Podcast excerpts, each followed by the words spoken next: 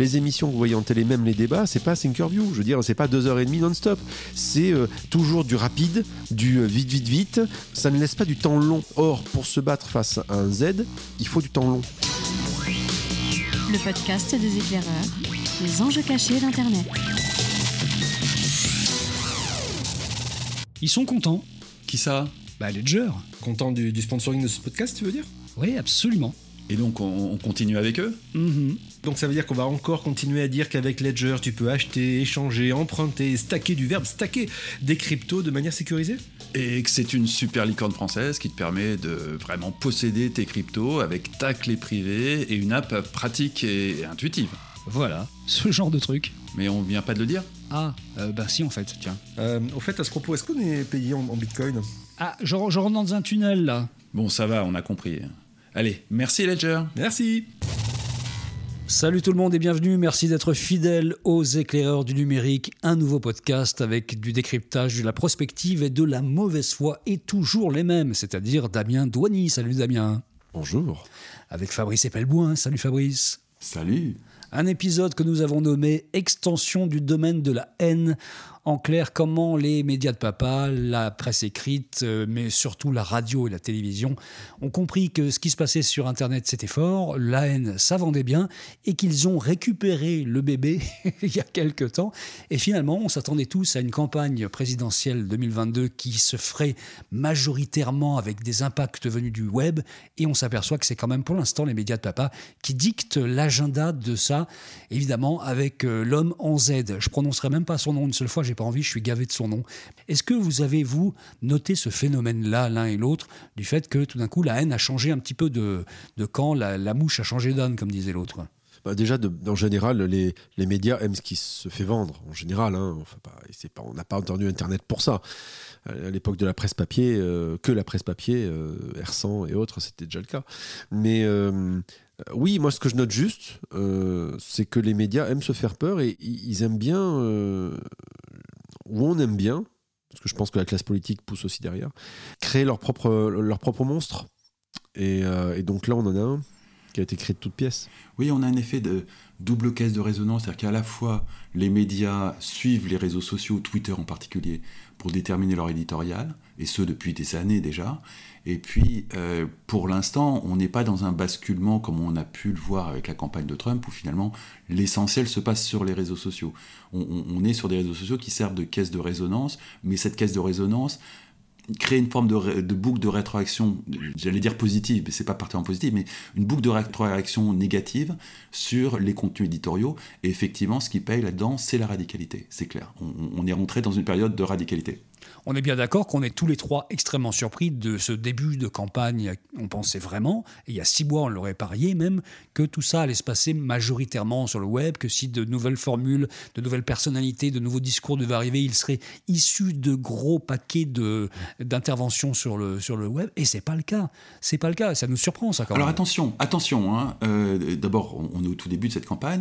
On est qu'au Ensuite, début, nous, on avait parié, euh, nous l'oublions pas, hein, notre candidat à nous, c'est Cyril Hanouna, Ah, le, le vôtre, vous voulez dire, parce que c'est pas le mien. hein. et il va faire une émission politique. Et là, on, Non, mais les éclaireurs, on en a parlé, on a, mis, on a misé dessus quand même, on a mis un billet. Attends. euh. On- les, les éclaireurs avaient quand même adoubé, euh, avaient quand même lancé l'idée de la candidature de Cyril Hanouna. Et euh, très concrètement, là, on a affaire à quelqu'un qui peut faire quelque chose de parfaitement hybride. Alors attendez, juste une chose, juste pour parler de Cyril, deux secondes, euh, je, pense, il se présentera pas, je ne pense pas, peut-être pas, je ne sais pas. Enfin bon, il va aller, à, mon avis, il va y avoir un truc qui va se passer hein, avec Z. hein. Il va y avoir un truc, il y a un moment, il y a quelque chose. Je, parce qu'il va quand même sortir un bouquin, Cyril, euh, etc. Enfin, il y a, quelque chose qui est en train de se passer. Je ferme la parenthèse, peut-être qu'on fera un autre numéro sur le sujet. Mais juste une petite chose pour euh, Fabrice parler dans ton sens. Twitter, je viens de vérifier, hein, c'est moins de 13 millions d'utilisateurs en France. 12,8. Oui, mais c'est 100% des journalistes. Voilà, euh, et des politiques. Mais euh, c'est un landerneau, c'est un, euh, c'est un, c'est un microcosme. C'est moins de 13 millions de gens, donc ramenés à la France. Tout comme le journalisme est un microcosme. Ce que je veux dire, c'est un prisme. C'est un, c'est un, c'est un, c'est un. Voilà, on, on est dans une logique de prisme, euh, de concentration euh, pour un truc qui ne représente qu'une toute petite partie de la, de la population française. Et encore, là, je viens de vous dire les utilisateurs. Je vous parle pas d'utilisateurs actifs, qui est un chiffre secret gardé par Twitter. Enfin, il y a quand même un phénomène, on est bien d'accord sur le phénomène de tous ces chroniqueurs haineux qui sont apparus, pas simplement sur CNews, qui ceci dit, aujourd'hui, est la chaîne qui dicte son euh, l'agenda à toutes les autres, ce qui était le cas de BFM avant. Mais apparemment, euh, c'est BFM qui aujourd'hui suit carrément euh, ces news minute par minute. Et cet agenda fait qu'on a des, des, discours de haine maintenant sur BFM, sur LCI, sur toutes les chaînes d'information et sur toutes les autres chaînes assez régulièrement. C'est nouveau, ça. C'était pas quelque chose avec lequel on était habitué. On a eu un bouleversement médiatique avec l'arrivée de Bolloré dans le champ, euh, qui euh, est arrivé en, imposant une idée éditoriale radicalement différente sur tout ce qu'il achète, et qui du coup a forcé euh, les, autres euh, médias français qui jusqu'ici se drapaient dans cette forme de neutralité à euh, s'assumer comme médias d'opinion également, parce que il suffit de regarder la façon dont, Z est traité dans, les autres médias, ceux qui n'appartiennent pas au groupe Bolloré, pour s'apercevoir que oui, ce sont également des médias d'opinion. Juste auparavant, on n'avait pas une diversité d'opinion phénoménale représentée dans les médias français. Donc là, on, on a cette arrivée d'un nouveau champ euh, le, groupe Bolloré, euh, qui met en avant des idées qui jusqu'ici n'avaient pas le droit de citer euh, dans le, landerneau médiatique, mais qui étaient déjà bien implantées dans l'opinion publique française. Donc ça, ça, bouleverse totalement les règles du jeu. Et, comme les médias Bolloré parlent à une opinion publique qui s'était installée depuis belle lurette sur Internet parce qu'elle avait nulle part ailleurs où aller, et eh ben c'est clair que ça, produit un effet de caisse de résonance phénoménal que les médias traditionnels, on va dire, sont incapables d'obtenir avec les médias sociaux. Les, médias traditionnels se font cracher dessus par les médias sociaux de façon quasi permanente. C'est pas du tout le cas des médias Bolloré. Donc on, a un changement radical du territoire médiatique français. On a un changement radical du rapport des médias sociaux aux médias. Euh, mais c'est vrai, pour, reprendre le, postulat de départ de, cette émission, euh, que pour l'instant, euh, les médias sociaux ne sont pas le truc qui lie la campagne. Après, ça peut changer. Les, je sais pas, vous avez forcément regardé le, débat entre Z et, et Mélenchon. il y a eu une bataille de hashtag entre les deux équipes, et a priori, euh, bah, l'équipe de Mélenchon est très au point. C'est, euh, non seulement ils ont une expérience qui, sans être comparable à la fachosphère, est quand même très conséquente, mais contrairement à la fachosphère, il y a une centralisation euh, et il y a une coordination globale de, tout ce qui est France Insoumise sur Internet. Donc forcément, en termes militants, c'est super efficace. Et ben malgré tout, ils, ont eu beaucoup de mal à euh, même pas gagner la bataille, à faire jeu égal avec euh, la euh, Z-osphère, on va dire, qui est quelque chose qui pour l'instant est en train de euh, se créer, s'improviser, euh, vraisemblablement de façon beaucoup plus centralisée que l'est la fachosphère, mais qui malgré tout peut s'appuyer sur la fameuse fachosphère, peut s'appuyer sur une quantité faramineuse de gens qui jusqu'ici n'étaient pas forcément très impliqués, et, ça, ça donne quand même les prémices de quelque chose qui va se passer là pour le coup sur les réseaux sociaux. Est-ce qu'on peut dire qu'il se passe d'une certaine façon ce qui s'est déjà passé il y a quatre ans, lorsque la campagne Macron a été vraiment propulsée par un certain nombre de médias, possédée par un certain nombre de milliardaires qui étaient officiellement euh, ses soutiens, et finalement, est-ce que Bolloré n'est pas en train de refaire le même coup? Alors, est-ce qu'il le refait d'une certaine façon contre ces gens-là ou pas? Oui et non. Euh, c'est-à-dire que euh, Macron était adoubé, il a fait la couverture de Paris Match lui aussi. Mais à l'époque, euh, Paris Match disait regardez comme il est beau, regardez comme son couple est magnifique. c'est pas du tout ce qu'ils ont fait avec Z. Z, il a une stratégie de hacking médiatique qui est beaucoup plus fine et surtout beaucoup plus économique que celle, que celle de Macron. c'est vraiment, il, balance des trucs qui sont des provocations souvent grossières et, idiotes, mais dont, dont le but au final, c'est pas tant de lancer des idées. Cette histoire des prénoms est complètement ridicule, mais ça lui a valu 15 jours de surexposition médiatique. C'est un troll. C'est un troll. Et, c'est un troll intello. Donc c'est quelqu'un qui comprend parfaitement euh, l'art et la manière du trolling. Oui, c'est un troll d'un nouveau genre, vraiment. C'est le, type qu'on peut pas attaquer sur un certain nombre de connaissances basiques de la culture et de l'histoire et de la politique. En fait, il joue sur deux trucs. C'est un troll donc, vous savez très bien que, comme moi qu'il ne faut pas nourrir les trolls. Euh, c'est un troll que l'on nourrit. Donc, déjà, de base, le système, il est foireux. Et ensuite, euh, c'est un troll qui a de la culture. Alors après, on si on, on prend le temps d'essayer de le bloquer, de, le- de le contrecarrer, ça peut fonctionner. Mais vous savez comme moi que ça ne fonctionne pas cette logique de, de temps long. Ce que je veux dire par là, c'est que les émissions que vous voyez en télé, même les débats, c'est pas Thinkerview. Je veux dire, c'est pas deux heures et demie non-stop. C'est euh, toujours du rapide, du euh, vite, vite, vite. Euh, dans les débats, c'est des échanges de, de hyper rapides. Donc, de fait, ça ne laisse pas du temps long. Or, pour se battre face à un Z, il faut du temps long. Il faut prendre le temps de, de démonter les arguments ou de montrer que finalement, il n'est pas très bon sur certains sujets, euh, qu'il a des marottes sur d'autres, euh, et ainsi de suite. Et le problème, c'est que le système médiatique ne fonctionne pas comme ça. Et donc, il sait comment ça fonctionne, puisqu'il a été chroniqueur pendant des années de ce système-là. Donc, il sait parfaitement les mécaniques derrière. Et donc, il sait sur lesquelles appuyer. Et ça fonctionne. Et euh, voilà. Et donc, comment arriver à se battre contre ça? Eh ben, Compliqué. Bah, ce- ceci dit, honnêtement, hein, sur le temps long, il n'est pas mauvais non plus. hein. Il a fait des, trucs sur le temps long, ses meetings. Alors, il n'a pas trop de contradicteurs, parce qu'on ne peut pas dire que Michel Onfray soit vraiment un contradicteur euh, sur euh, du temps long, mais il se défend pas mal sur le temps long. Et surtout, ce qui, ce qui, ce qui est navrant, c'est qu'en face, il a des gens qui pissent de l'eau tiède et qui, eux, sont incapables de se lancer dans le temps long, tellement ils, ils accumulent de casseroles et de contradictions. Il y a Mélenchon qui arrive à tenir la distance sur un temps long face à lui. Oui, parce que Mélenchon est un, est un intello un peu quelque part. Oui, Mélenchon arrive parfaitement Oui. à tenir la distance. Mais, mais, mais Mélenchon a aussi les mêmes types de ressorts. Euh, la provoque, euh, la profondeur littéraire, euh, euh, les connaissances historiques, euh, c'est un homme de culture.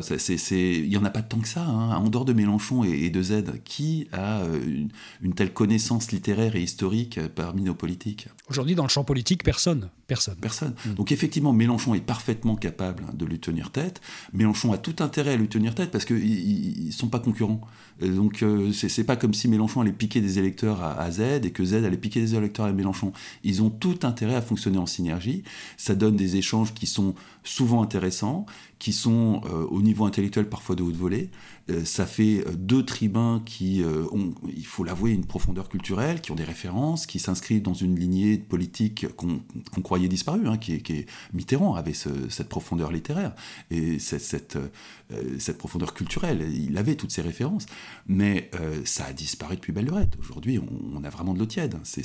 Moi, j'ai- coutume de raconter en ce moment une, blague au sujet de, de Xavier Bertrand. C'est que- quelle est la différence entre Xavier Bertrand et, euh, je vais vous poser la question, quelle est la différence entre Xavier Bertrand et Emmanuel Macron?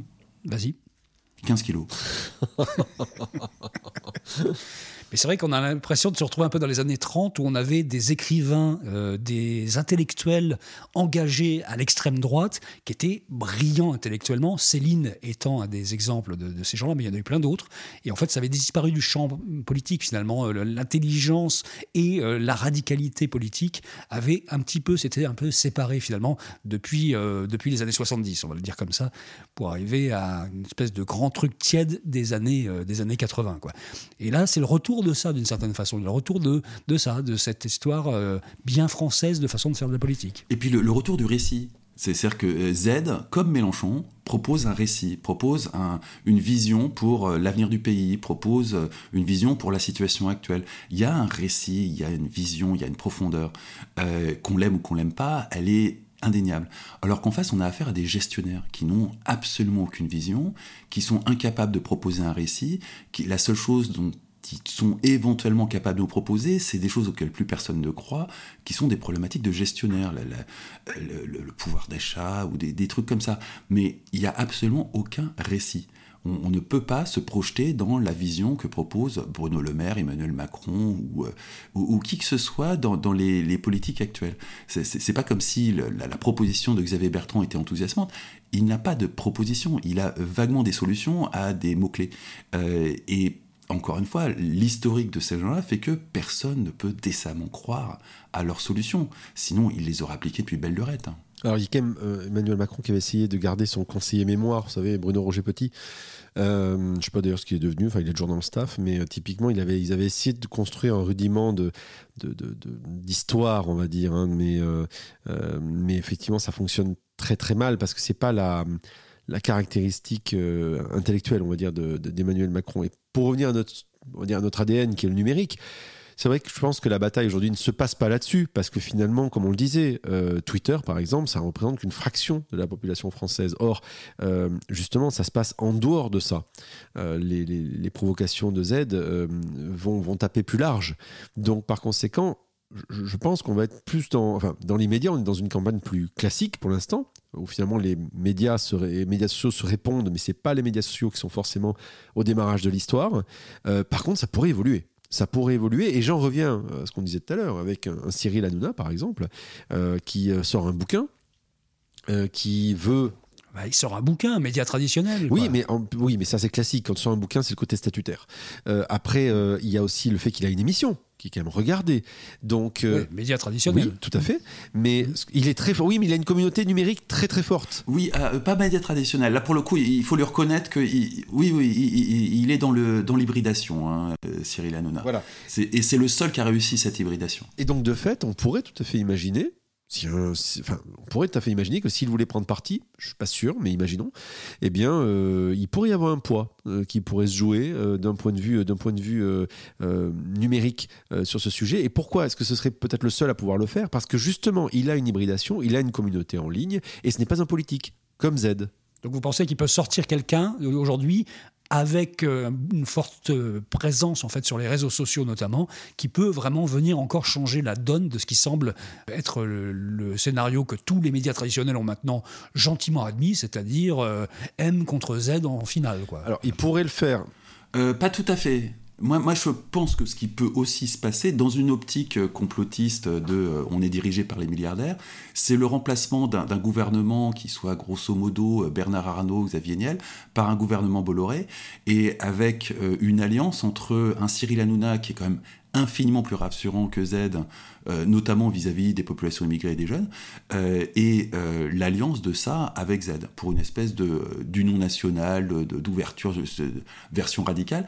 Mais ça, c'est quelque chose qui politiquement pourrait très très bien marcher. Si Cyril Hanouna, quelque part, arrivait à faire un parcours qui, à partir de sa position actuelle, l'amène à dire, ben, finalement, euh, on va... euh, pondérer Z par euh, quelque chose qui serait euh, les fanzouz et qui ferait que l'ensemble donnerait quelque chose de beaucoup moins flippant que ce que propose Z, ça pourrait tout à fait remporter le, second tour. Pour autant, je pense que Z ne sera pas intéressé parce que c'est une insulte à son intelligence, supposée ou réelle. Et, deuxième élément, tu ne mords pas la main qui te nourrit. Et, je pense que Cyril n'a pas du tout envie de se mettre à dos Bolloré qui lui a filé un contrat de 250 millions. Non, non, bien sûr, mais euh, là, je suis dans une optique complotiste où c'est Bolloré qui est euh, l'orchestrateur aussi bien de Z que de Hanouna. Ah, bah ça va nous permettre de terminer sur ce qu'on avait dit qu'on en ferait, c'est-à-dire un petit cluedo pour terminer. à, qui profite, à qui profite le crime? Je vous demanderai pas quelle est l'arme du crime, mais à qui profite le crime? Est-ce que c'est Bolloré qui tirerait les ficelles? Est-ce que euh, Macron, d'une certaine façon, tire des ficelles et que ça l'arrangerait, entre guillemets, d'avoir plutôt Z, qui est très très radical en face de lui au deuxième tour, ce qui ferait un vote euh, euh, républicain possible pour lui qui n'existe plus contre Marine Le Pen? Est-ce que c'est d'autres personnes qui peuvent profiter de ça? Là, le, le- le coup de euh, Macron qui euh, met en scène Z pour remplacer Le Pen de façon à, à- à revigorer euh, le barrage républicain, j'y crois pas un instant parce que Marine Le Pen faisait parfaitement l'affaire. hein. Ah oui, elle faisait très très bien l'affaire. Elle était incompétente au possible, elle était parfaite. Totalement incompétente, euh, incapable de, de tenir le choc dans un débat, alors qu'un débat entre Emmanuel Macron et Z, oula, ça, ça va être très très très chaud pour Une femme aussi, dans, dans cette France qui est toujours très machiste. Une femme aussi, dans cette France qui est toujours très machiste. Euh, donc elle avait tous les atouts pour permettre à Macron d'accéder tranquillement à un second mandat. Euh, Z est beaucoup, beaucoup plus menaçant. D'ailleurs, on, on le donne à 45-55 hein, dans un second tour. Marine Le Pen n'a jamais atteint ce genre de score Donc c'est pas Macron qui euh, tire dans les sondages. Donc non, non, non. Ou alors il est totalement débile. Mais ça, je pense franchement qu'on peut exclure cette possibilité. S'il y a un truc qu'on peut reconnaître à Macron, c'est d'être intelligent. Après, si on regarde donc Bolloré ou autre, euh, prenons Bolloré parce qu'effectivement c'est- l'homme du moment. Hein, il, a réussi à dépecer la Gardère. Euh, il a donc mis la main sur quand des joyaux au sein de la Gardère, euh, non négligeables. Europe 1, Paris Match, enfin je dire euh, les, le JDD, bref des, des faiseurs de roi.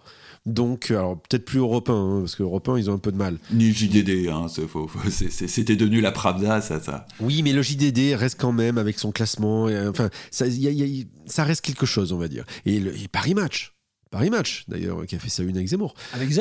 Ah mince ah, ah, mon dieu Attends, je fais quoi? Qu'est-ce qu'il faut que je fasse? Je recommence? Je, je réenregistre C'est pas grave, c'est pas grave. Tu On- mettras on effacera au montage, on effacera au montage. Petit cochon. Ok, très bien. Dans, dans la boîte à Z. Donc euh, le, le, truc, c'est ça. Donc euh, euh, c'est vrai que Bolloré, avec son média d'opinion qui est devenu CNews et non euh, son média d'information, euh, est en train de dicter la- l'agenda. Euh, BFM. Mais c'est tous des médias d'opinion, il faut arrêter avec cette hypocrisie. Et, et- et c'est c'est l'un des trucs qui a fait PTZ, du reste.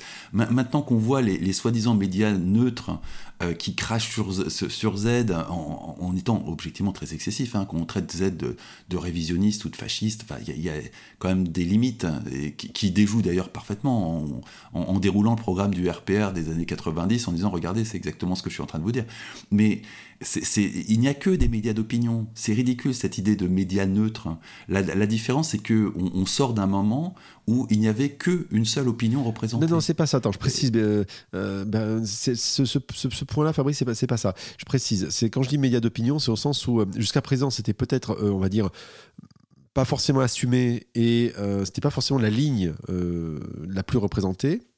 Aujourd'hui, en plateau, tu as quasiment plus de chroniqueurs et de gens qui donnent une opinion que de journalistes.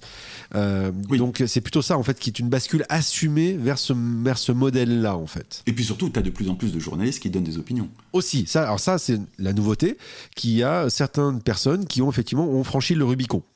Euh, ça, c'est effectivement cette logique, c'est c'est ce point-là. Oui, parce que Christine Kelly euh, n'était plus quelqu'un qui animait une émission. C'était vraiment la, la fan numéro un de, de Zemmour. Là. Ah ben voilà, allez, bim, allez, 10 balles. Voilà, boum 10 balles. Mais, mais en même temps, Patrice Cohen aussi euh, balance de Patrick, l'opinion de Patrick. façon régulière. Patrick, pardon. Patrick Cohen aussi balance tous les soirs de l'opinion. Donc on, on- on a basculé, le champ du journalisme a basculé massivement dans l'opinion. Oui, mais tu pourrais les mettre dans la catégorie éditorialiste. Euh, tu vois, la- la- la- mais tu as raison. Cette frontière-là, côté journaliste, elle s'est flottée pour certains. Certains ont carrément donc franchi la, la- la ligne. Et au global, l'économie des chaînes comme euh, CNews fait que c'est plus économique de mettre autour de la table des gens qui viennent gratuitement ou presque euh, pour euh, donner de l'opinion et se faire de la visibilité que de mettre des journalistes qui vont te faire un travail de, recherche et de, découpage et d'analyse de fond. Donc, par conséquent, et en plus, ça va pas dans le sens de l'histoire, au moins les principes de consommation aujourd'hui qui sont, eux, par contre, dictés du web, et on en revient à nos, à nos anciens numéros de podcast, sur la logique de l'économie de l'attention, où ça, il faut que ça pulse, il faut que ça aille vite. Donc, euh, donc cette logique-là, de, de, c'est moins chiant de regarder quelque part un, Pascal Pro que de regarder euh, un- une émission qui va t'expliquer par, par A plus B un truc. Quoi. Heureusement, heureusement, le journaliste qui incarne euh, la probité, qui incarne la façon de, de penser le journalisme totalement détaché de toutes les contingences intellectuelles, Christophe Barbier, donc l'homme à l'écharpe rouge, va lancer un magazine qui s'appelle Franc-Tireur. Et là, ça va être le royaume de, euh, comment ils disent, de la raison, je crois, hein, qui va s'imposer. Et c'est lui qui sort son livre avec Cyril Hanouna, justement. Il n'y a pas de hasard. Il n'y a pas de hasard. Ça y est, il a bouclé la boucle, en fait, sur cette histoire-là, Damien. Oui, ça, va être sans doute la, représentation incarnée média de la commission Bronner. là. Euh, Bronner qui disait que, je, cite Bronner, cette phrase m'a fasciné, elle est tellement dans l'air du temps. Euh, par théorie du complot, il faut entendre simplement une interprétation des faits qui conteste la version officielle. C'est extraordinaire.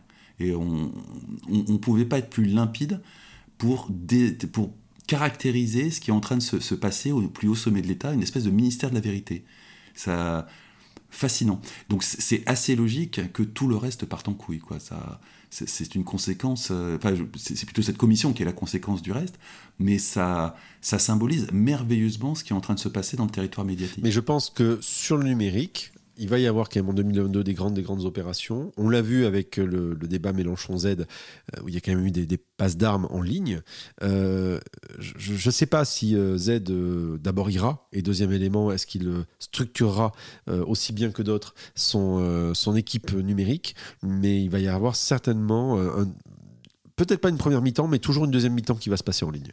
Oui, c'est clair. La, vraie interrogation, pour l'instant, ce qui différencie la campagne de Trump hein, et la campagne de Z, outre le fait que euh, Z est plutôt un Trump intello, hein, euh, et que Trump avait absolument pas cette profondeur intellectuelle, euh, c'est que Trump était entouré d'une équipe numérique qui était sans doute à ce jour la meilleure qui ait jamais été constituée autour d'un candidat à une présidentielle dans une démocratie, ou même dans une dictature du reste.